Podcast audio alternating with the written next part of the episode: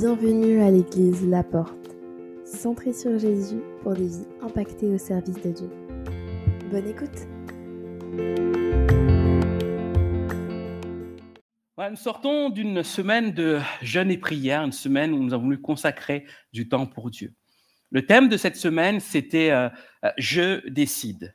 Et pour parler de ce thème Je décide, on a pris comme référence cet épisode de Jéricho, où le peuple d'Israël euh, rentre enfin en terre promise et la première euh, chose qu'ils font, c'est de combattre une ville forteresse, une ville-État, c'est Jéricho. Et ils vont pas le combattre avec seulement leur force, mais Dieu va œuvrer surnaturellement pour renverser les murs de Jéricho. C'était une ville forteresse et les murailles étaient tellement euh, impressionnantes qu'aucun ennemi ne pouvait rentrer.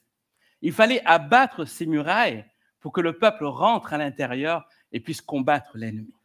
De la même manière que euh, le peuple d'Israël avait ce défi d'abattre les murs avant d'explorer pleinement et de rentrer pleinement, de prendre part pleinement à la terre promise, nous ici, le peuple de Puto, nous avons besoin aussi de nous mettre devant Dieu afin d'abattre des murs, d'abattre des murailles. Non pas les murailles de l'Église, mais il y a des murailles qui se dressent dans nos cœurs. Ça peut être le péché, ça peut être aussi euh, des souffrances qui sont là et qui nous bloquent dans notre vie, qui sont comme des forteresses dans notre cœur.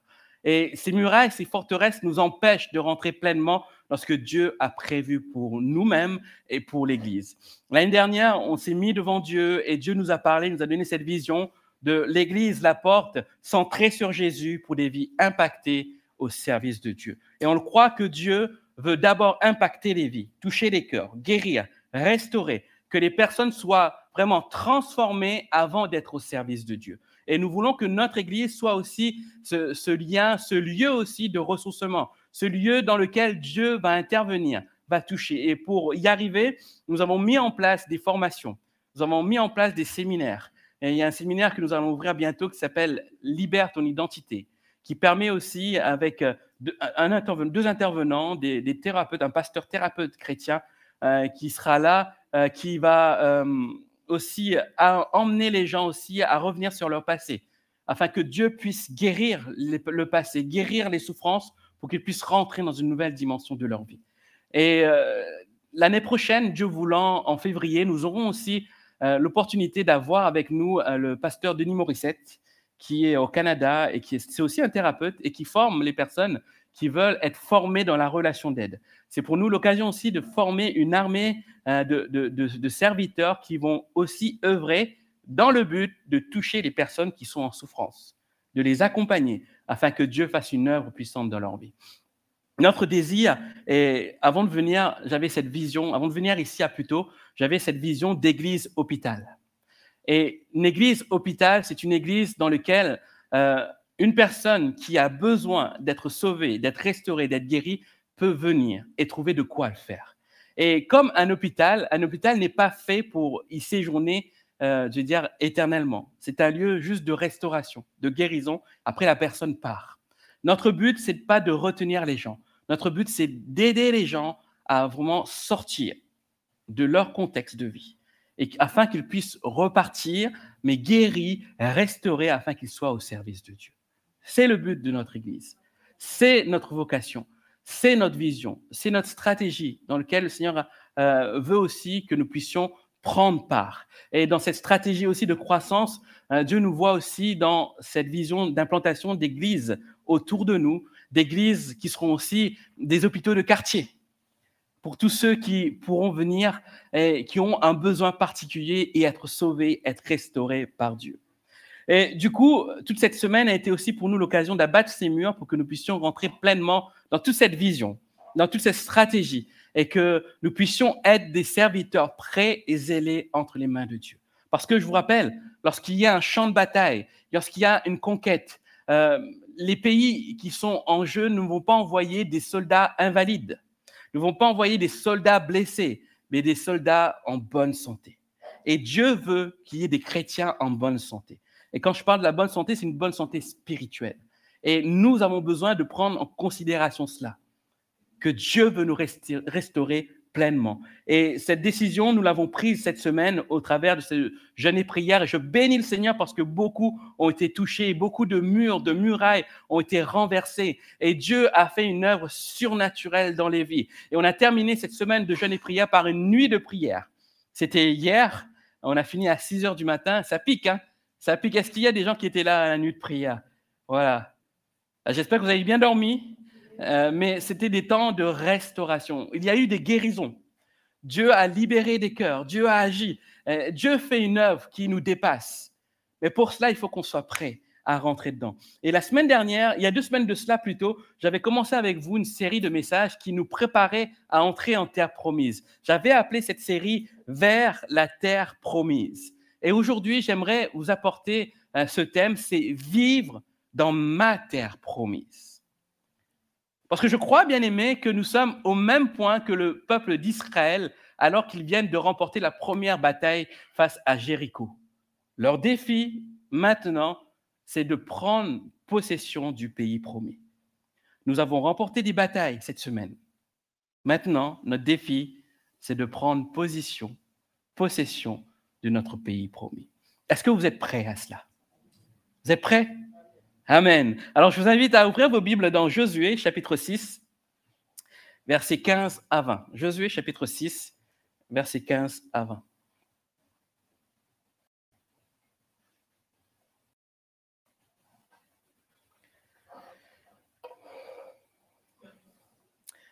Il est dit, le septième jour, ils se levèrent et firent sept fois le tour de la ville de la même manière. C'est le seul jour où ils en firent sept fois le tour. La septième fois, lorsque les prêtres sonnèrent du corps, Josué ordonna au peuple Poussez des cris de joie, car l'Éternel vous livre la ville. La ville, avec tout ce qu'elle contient, sera vouée à l'Éternel. Seul Rahab, la prostituée, sera laissée en vie avec tous ceux qui se trouveront dans sa maison, car elle a caché les hommes que nous avions envoyés. Mais attention, prenez garde à ce, que, à ce qui doit être voué à l'Éternel. Ne prenez rien de cela, sinon vous placerez le camp d'Israël sous une sentence de destruction vous lui attireriez le malheur. Tout l'argent et l'or, tous les objets de bronze et de fer seront consacrés à l'Éternel et on les mettra dans son trésor. On sonna donc du corps. Dès que le peuple l'entendit, il poussa un formidable cri et les remparts s'écroula sur place. Aussitôt, les Israélites s'élancèrent à l'assaut de la ville, chacun droit devant soi, et ils s'en emparèrent. Ils exterminèrent par l'épée, plutôt, pour les vouer à l'Éternel, hommes et femmes, enfants et vieillards, taureaux, moutons et ânes, tout ce, que, tout ce qui vivait dans la, dans la ville. Amen. Le texte que je viens de lire, comme je l'ai dit, on se situe vraiment après la bataille. Donc, ils viennent de remporter une victoire. Et 40 ans après leur sortie d'Égypte, le peuple d'Israël arrive enfin en terre promise. Et cette euh, conquête de la terre promise va se faire en trois campagnes. La première campagne va débuter dans le centre de Canaan. Il y a un peu de l'arsène, c'est fort dans, le, dans les retours.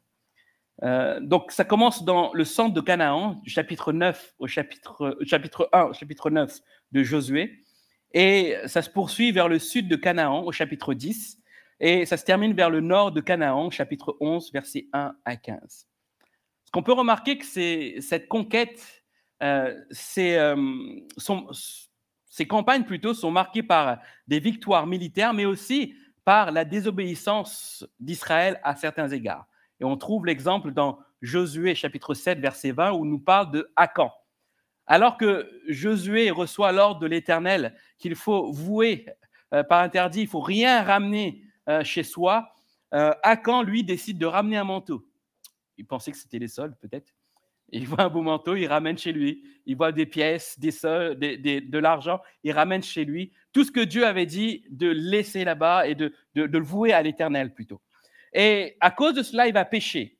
Et son péché va aussi impacter le camp d'Israël. Je crois que de la même manière que le peuple d'Israël, à ce moment précis, nous devons aussi euh, rentrer dans cette terre promise et commencer la conquête. Mais il ne faut pas commencer la conquête de n'importe quelle manière. Il y a tout un enseignement à tirer de cet épisode euh, de l'histoire du peuple d'Israël, un enseignement qui va à la fois nous éclairer aussi sur la stratégie de Dieu, mais un enseignement aussi qui va nous permettre aussi de faire attention dans notre marche, dans cette conquête, afin de rester fixe dans la volonté de Dieu et d'éviter de pécher un peu comme Akan. Euh, quels sont ces enseignements? J'aimerais vous dire en premier que lorsqu'il s'agit de terre promise, il y a une notion que nous devons aussi euh, prendre en considération, c'est que la terre promise de Dieu n'est pas ma terre promise. Sa terre promise n'est pas ma terre promise. Alors vous allez me dire, mais qu'est-ce que tu racontes? Forcément, sa terre, c'est ma terre. Mais j'aimerais juste faire référence à ce texte d'Ésaïe 55 où Dieu dit, car vos pensées ne sont pas mes pensées, vos voix ne sont pas les voix que j'ai prescrites. Autant le ciel est élevé au-dessus de la terre, autant les voix que je vous ai prescrites sont élevées au-dessus de vos voix, et autant mes pensées sont élevées loin des pensées, l'un de vos pensées. En vous disant que la terre promise de Dieu n'est pas ma terre promise, c'est que lorsqu'on parle de terre promise, on a forcément une idée reçue. Et c'était aussi le cas du peuple d'Israël à l'époque. Parce que pour eux, il y avait une finalité. La finalité du peuple de Dieu pour la terre promise, la finalité de Canaan, pour eux, c'était le pays où coule le lait et le miel. Vous êtes d'accord avec moi? C'est un pays aussi où Israël pourrait s'établir à perpétuité. C'était ça aussi la finalité. Mais je pense, moi, qu'il y avait une finalité spirituelle. Et cette finalité spirituelle, Dieu l'avait donnée à Israël dès le début, dès l'époque d'Abraham. Quand Dieu va parler à Abraham, va se révéler à Abraham dans Genèse 12, il va dire à Abraham, je ferai de toi l'ancêtre d'un grand peuple, je te bénirai, je ferai de toi un personnage renommé et tu deviendras une source de bénédiction pour d'autres. Je bénirai ceux qui te béniront et je maudirai ceux qui t'outrageront. Toutes les familles de la terre seront bénies au travers de toi. Je crois que la finalité spirituelle de la terre promise pour Israël, ce n'était pas seulement d'avoir un lieu de repos, mais c'est d'être d'une source de bénédiction autour d'eux. Et que les familles de la terre soient bénies au travers du peuple d'Israël. Mais lorsqu'on regarde le, peuple d'Israël, leur histoire, surtout l'histoire après l'Égypte, après le passage d'Égypte, la terre promise était juste synonyme d'un lieu de repos. Mais on peut le comprendre parce que pendant longtemps, ils étaient réduits en esclavage. Il y avait de la souffrance. Et leur seul désir, c'était de pouvoir sortir de cette souffrance, pouvoir trouver un lieu de repos, un lieu où poser sa tête, comme on dit. Et ça ne nous rappelle pas non plus nos propres situations personnelles. Lorsque nous vivons des moments difficiles, lorsque nous sommes dans les épreuves, lorsque nous sommes vraiment comme dans une impasse, notre seul désir, c'est quoi? C'est de trouver un lieu de repos un lieu où reposer sa tête. Et en faisant cela, c'est normal, c'est légitime, c'est humain, mais on oublie la finalité spirituelle. Parce que Dieu veut vous faire sortir de votre Égypte. Dieu veut vous faire sortir de vos souffrances, non pas pour que vous puissiez vous asseoir et vous reposer, mais pour vous emmener dans cette terre promise, pour que vous soyez une source de bénédiction, que les peuples de la terre soient bénis au travers de vous. C'est la finalité de Dieu pour nous aussi. Bien-aimés, nous ne sommes pas appelés à être euh, des enfants de Dieu juste pour occuper une place. Dieu ne nous appelle pas seulement à être membres d'une église. Dieu nous appelle à être des sources de bénédiction. Dieu nous appelle afin que nous soyons, euh, euh, que les familles de la terre, que les gens autour de nous soient bénis au travers nous. C'est la pensée de Dieu. Et en entrant dans Canaan, le peuple s'attendait à avoir seulement un lieu qui serait peut-être pour eux un paradis. Mais ils vont vite déchanter. Et on a vu les derniers, derniers dimanches, c'est que lorsque les douze espions sont envoyés pour explorer le pays, parmi les douze espions, il n'y a que Josué et Caleb qui vont donner euh, cette bonne nouvelle en disant, si Dieu est avec nous, assurément, on va y arriver. Les dix autres vont se décourager. Les dix autres vont dire non, c'est pas ça. Il faut pas qu'on y aille. Les géants sont là, etc., etc. Ils n'avaient pas cette considération, euh, cette, euh, cette vision plutôt de se dire que pour entrer dans la terre promise, ben, il va falloir combattre. Il va falloir agir. Il va falloir que Dieu nous utilise.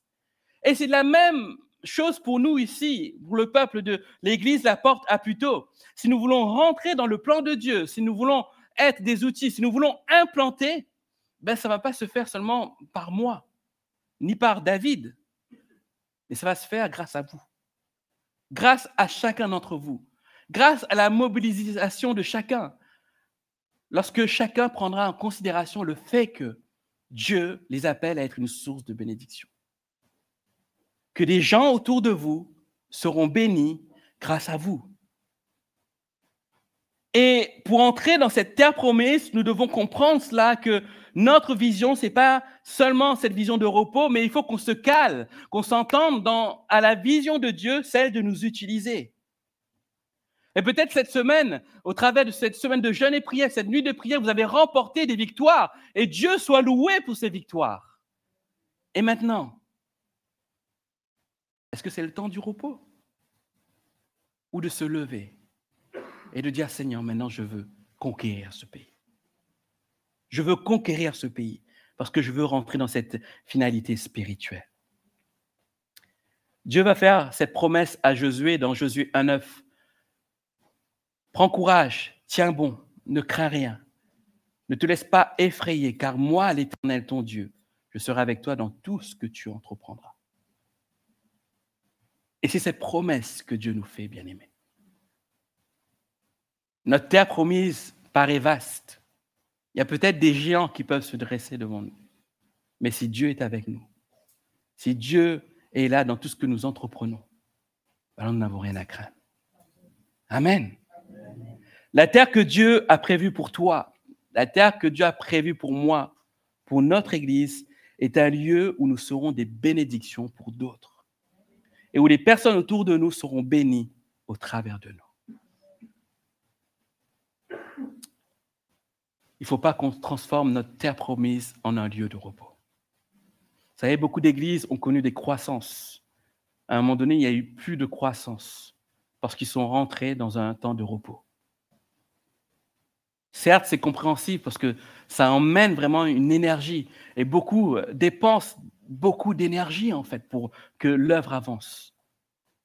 Et pourquoi ça se repose sur seulement quelques-uns? Parce que d'autres n'ont pas pris part à cela alors que c'est leur responsabilité.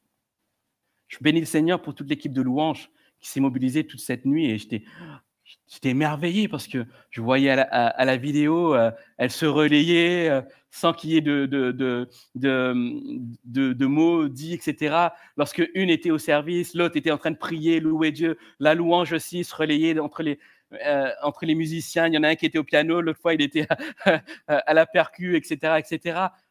mais ça montre vraiment le cœur, l'engagement. Mais je serai peiné dans un an, dans deux ans, de compter seulement sur les mêmes. Parce que c'est notre responsabilité à tous. Dans une communauté, il y a différentes personnes. Dans une communauté, il y a différents profils. Et Dieu veut se servir de tous les profils, de toutes les personnes, de tous les dons. Pour entrer dans cette terre promise, nous devons changer de vision, changer notre manière de penser et ne plus se caler sur ce, en quoi nous croyons nous-mêmes, mais se caler sur la volonté de Dieu. Alors nous pourrons conquérir le pays de manière claire, assurée, parce que Dieu sera avec nous. Vous savez ce qui a changé euh, du temps de Josué et du temps de Moïse? C'est que du temps de Moïse, le peuple n'était pas prêt à rentrer en terre promise. Leur cœur n'était pas attaché à Dieu. Mais du temps de Josué, leur cœur s'est attaché à Dieu. Mais entre Moïse et Josué, toute une génération a péri dans le désert. Ils n'ont pas pu voir le pays promis. Ma prière, c'est que personne ne meure dans le désert et que nous voyons tous le, pays promis. Amen. Le deuxième enseignement que j'aimerais vous laisser, c'est que lorsque nous sommes en conquête d'un pays, il ne faut pas oublier que le pays est déjà occupé. Et c'était le cas du peuple d'Israël. En arrivant dans le pays de Canaan, ben, il y avait déjà un peuple sur place. Il fallait qu'il fasse avec ce peuple. Il fallait qu'il combatte ce peuple. Juste pour rappel un peu des différents peuples qu'il y avait, il y avait les Cananéens, le plus gros euh, de, cette terre-là. C'était un groupe de peuples autochtones de la région de Canaan. Comprend les Amoréens, les Hittites, les Éviens, les, Yébousiens, les Girgasiens et d'autres. Si vous cherchez un prénom pour votre enfant, euh, n'hésitez pas. Hittite, c'est un peu bizarre, mais bon, libre à vous. C'était un peuple polythéiste, un peuple qui croyait à plusieurs dieux. C'était un peuple aussi qui faisait des sacrifices d'animaux et des sacrifices humains aussi. Euh, il y avait les Amalécites, c'est aussi un peuple nomade, polythéiste, un peu comme euh, les Cananéens. Euh, ils faisaient aussi des sacrifices. Il y avait aussi les Philistins. Les Philistins, eux, occupaient toute la région de la côte méditerranéenne. Ensuite, il y avait les Moabites. Les Moabites, c'est les descendants euh, de, de Lot, le neveu d'Abraham. Il y avait les Ammonites aussi. Pareil, c'est le frère de, Moab. Et c'est les Moabites, les Ammonites, c'est les, frères éloignés, les cousins éloignés du peuple d'Israël. Donc, en rentrant dans, le, la terre promise, ils devaient faire face à la fois à des étrangers auxquels ils n'avaient pas aucune notion, qui faisaient des choses abominables, mais à la fois, ils devaient faire face aussi à des personnes qu'ils connaissaient, les Moabites, les, Ammonites, euh, tous les, tous les j'ai oublié, les Ammonites. Et tout cela pour nous dire que lorsque nous rentrons en terre promise, il y a des choses qui sont inconnues. Il y a des personnes, des populations que nous ne connaissons pas. Mais il y a peut-être des populations que nous connaissons aussi. Et les Moabites, les Ammonites peuvent être aussi des frères et sœurs qui ont abandonné la foi. Peuvent être des personnes qui ont connu le Seigneur et qui ont lâché la main de Dieu. Eux aussi, il faut les atteindre. Il y a ceux qui ne connaissent pas Dieu, qui sont d'autres religions ou quoi que ce soit. On doit les atteindre aussi. Même si nous ne savons pas comment faire avec eux. Mais ce qui est important pour nous, c'est de prendre en considération qu'il y a un peuple déjà présent. Et quand on regarde euh, l'ensemble de ces peuples, Dieu a donné un ordre à Israël, c'est d'exterminer les peuples. Et que ce soit les hommes, les femmes, les enfants, les troupeaux, etc. Et lorsqu'on voit ça, on peut se dire, mais Comment un Dieu d'amour peut permettre ça, en fait? Comment il a permis ça? Est-ce que c'est le même Dieu qu'on a? J'aimerais juste vous rassurer, vous dire que Dieu n'a pas changé. Dieu est un Dieu d'amour. À l'époque, le peuple d'Israël n'avait pas la loi de Dieu dans leur cœur. Pour eux, c'était que des règles. Il fallait des règles pour qu'ils puissent obéir à Dieu. Il fallait les séparer du péché pour qu'ils puissent continuer à être devant Dieu. Et se, se séparer de ces peuples était l'occasion pour Dieu de préserver son peuple du péché. Parce qu'il savait, il a vu aussi dans la progression du peuple, chaque fois que le peuple se mélangeait à d'autres peuples, qu'est-ce qui se passait? Ils péchaient. Ils s'éloignaient de Dieu. Ils adoptaient les coutumes des autres peuples, les autres dieux. Ils croyaient dans d'autres dieux. Et on sait bien que Dieu est un Dieu jaloux. Et Dieu a donné cet ordre à ce peuple. Et aujourd'hui, Dieu nous demande aussi non pas d'exterminer les gens qui sont autour de nous, je vous rassure. Parce que Dieu, il est le même, mais il veut toucher aussi les populations qui sont autour de nous. Et c'est l'objet de la grande mission que Jésus va donner à, ses disciples en disant, allez de par tout le monde prêcher la bonne nouvelle. Notre rôle en tant qu'Église, c'est de pouvoir toucher cette population que nous ne connaissons pas, leur apporter la parole de Dieu, qu'ils puissent connaître le Seigneur. Mais notre rôle aussi, notre responsabilité, est la même que, que le peuple de Dieu à l'époque, celle de ne pas se corrompre avec le péché, celle de ne pas se mélanger dans les pratiques du péché. Nous devons les toucher et nous devons rester fidèles à Dieu. Et c'est une vision de cette terre promise que nous ne devons pas mettre de côté. Dans, cet objectif d'implanter aussi, et c'est la tâche aussi que nous aurons aussi avec ce groupe d'implantation, c'est aussi de, de prendre en considération les personnes qui sont là sur place les différentes religions, prendre en considération euh, les, problèmes sociaux aussi des gens. C'est ça aussi, conquérir un pays. De pouvoir apporter aussi cette solution qui vient de Dieu aussi. Dieu bénit parce que dans notre Église, nous avons aussi, euh, nous travaillons en partenariat avec une association aussi culturelle qui travaille dans le social. On va utiliser encore plus cette association aussi pour toucher les gens qui sont autour de nous. Mais il y a une réalité que nous ne devons pas occulter. Nous ne devons pas venir juste avec un schéma euh, et se dire, en, mettant des, œillets devant nous, en disant non, je ne veux pas voir la population, je veux imposer les choses. Nous ne sommes pas là pour imposer. Nous sommes là pour qu'ils puissent découvrir Dieu et se tourner vers Dieu. Merci Seigneur qu'aujourd'hui, nous ne luttons pas contre les hommes et des femmes, des enfants, mais notre défi reste toujours le même, atteindre les nations, atteindre les gens qui sont autour de nous. En rentrant dans cette terre promise, dans cette conquête, considérons cela. Parce que on peut vite se laisser corrompre. Je vous ai parlé d'Acan tout à l'heure, Josué 7, c'est ce qu'il a fait, il s'est laissé corrompre. Il s'est laissé corrompre alors qu'une grande victoire était acquise et d'autres victoires allaient venir. Tenons bon, bien-aimés. Ne, ne résistons plutôt face au péché. Ne succombons pas à l'appel du péché. Et avançons. Et j'aimerais vous dire, quand bien même si nous péchons, nous avons auprès de Dieu un médiateur, Jésus-Christ le Sauveur, celui qui nous pardonne, celui qui nous touche, qui nous restaure. Dieu soit béni que nous n'ayons plus besoin de faire des sacrifices pour le pardon de nos péchés. Un sacrifice ultime a été fait à la croix, celle de Jésus-Christ. Amen. Troisième et dernier enseignement que j'aimerais vous laisser, c'est que dans cette conquête du pays promis, Dieu rappelle à son peuple que les miracles ne sont pas finis. Alors, je n'ai pas entendu. Dieu rappelle à son peuple que les miracles ne sont pas finis. Et on peut le voir dans tout le livre de Josué, en commençant par Josué 3, lorsqu'il traverse le Jourdain. Le peuple d'Israël va passer le Jourdain par deux fois. La première fois, enfin, deux fois des fleuves, de l'eau plutôt. La première fois, ils traversent la mer Rouge ou la mer des roseaux.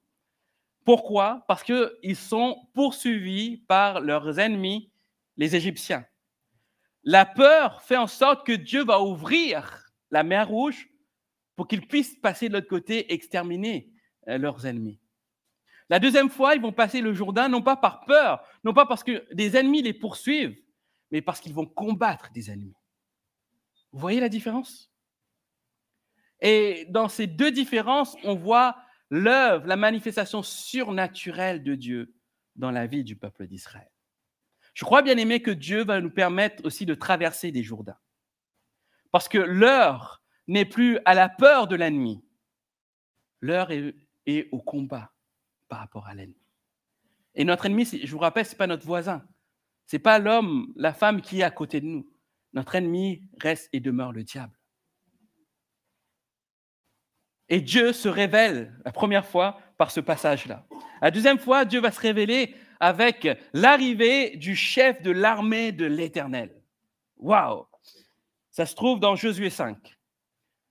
Depuis que j'étudie ce texte-là, euh, cette vision de euh, cet homme qui apparaît, et le texte nous dit que Josué voit un homme avec euh, une épée dans sa main et il l'identifie comme quelqu'un de, puissant. Et le texte nous dit que c'est le chef de l'armée de l'Éternel.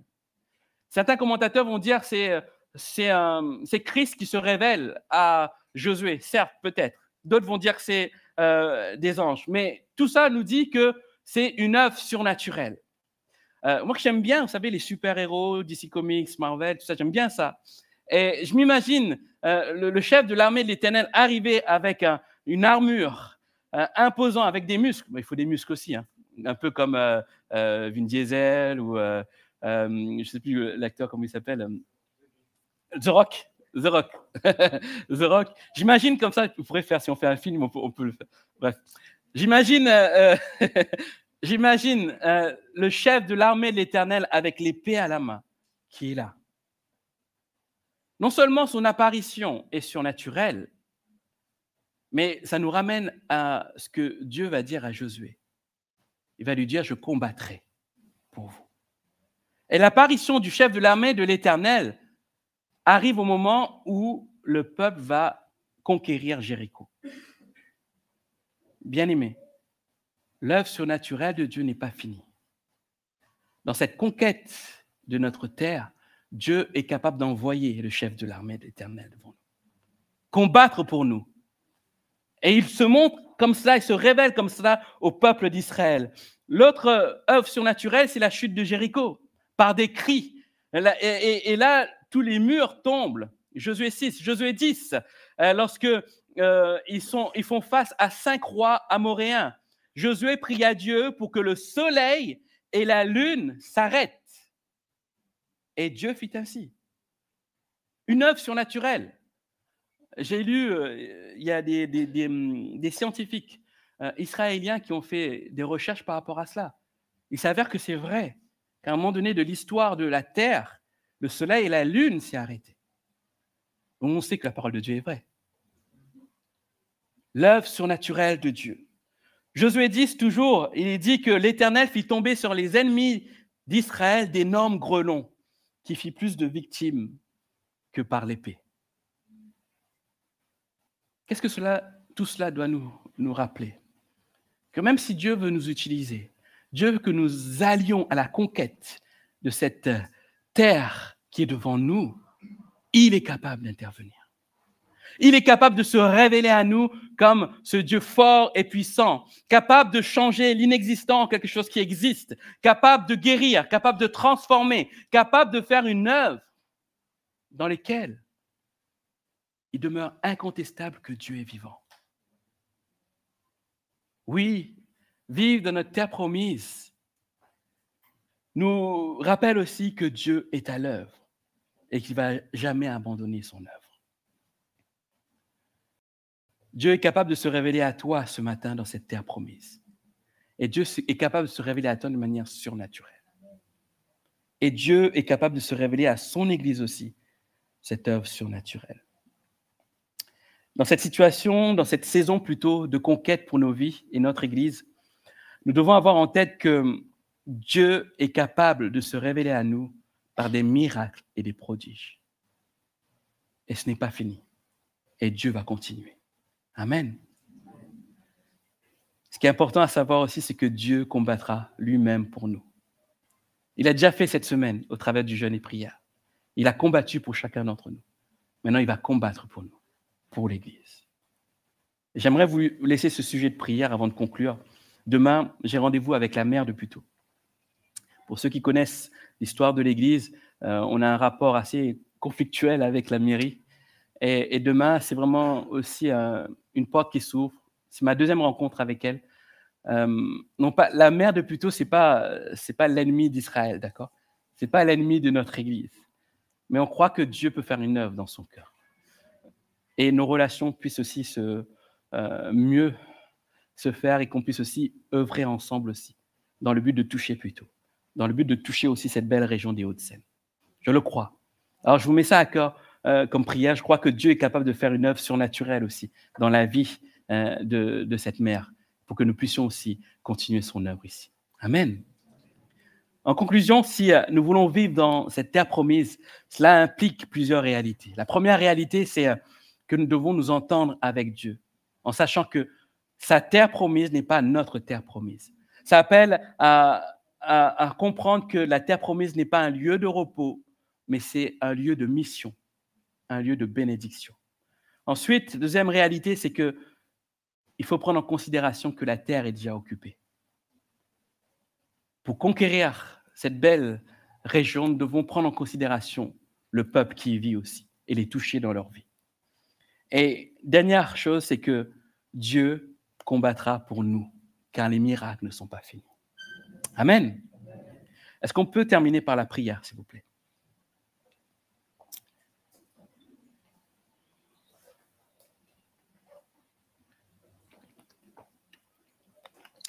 Ce matin, j'aimerais prier pour, euh, vous et je vais faire un appel simple. Euh, j'ai à cœur de, prier pour euh, des Josué, des Caleb, qui peut-être se sentent seuls parmi une multitude, comme Josué et Caleb se sentaient seuls face aux dix autres espions qui étaient, étaient là, et, tout le monde a écouté plutôt ces dix espions que écoutait Josué et Caleb.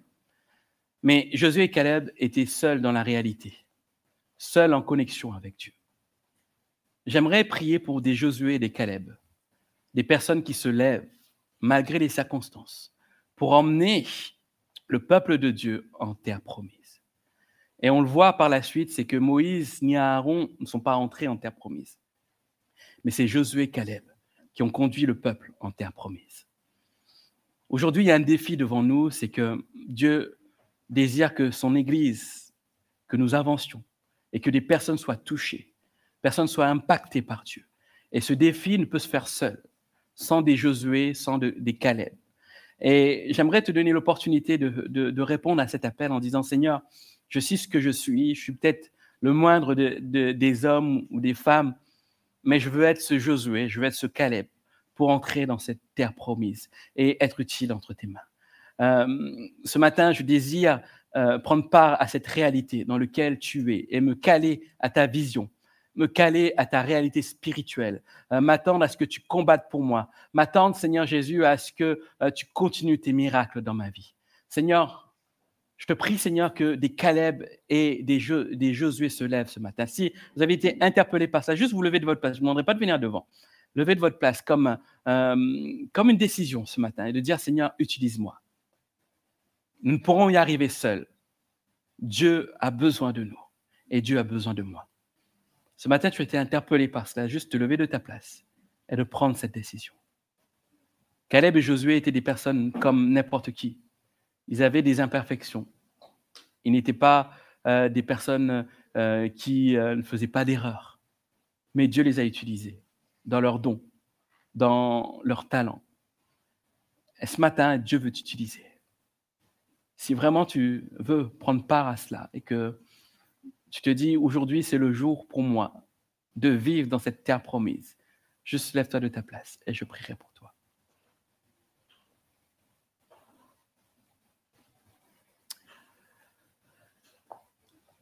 Jésus, je te remercie pour tous ceux qui sont levés, Seigneur. Je te remercie pour ta parole, que tu nous as rappelé, Seigneur, l'importance de s'engager S'engager, Seigneur Jésus, avec toi. S'engager, Seigneur Jésus, dans la conquête de ce pays promis.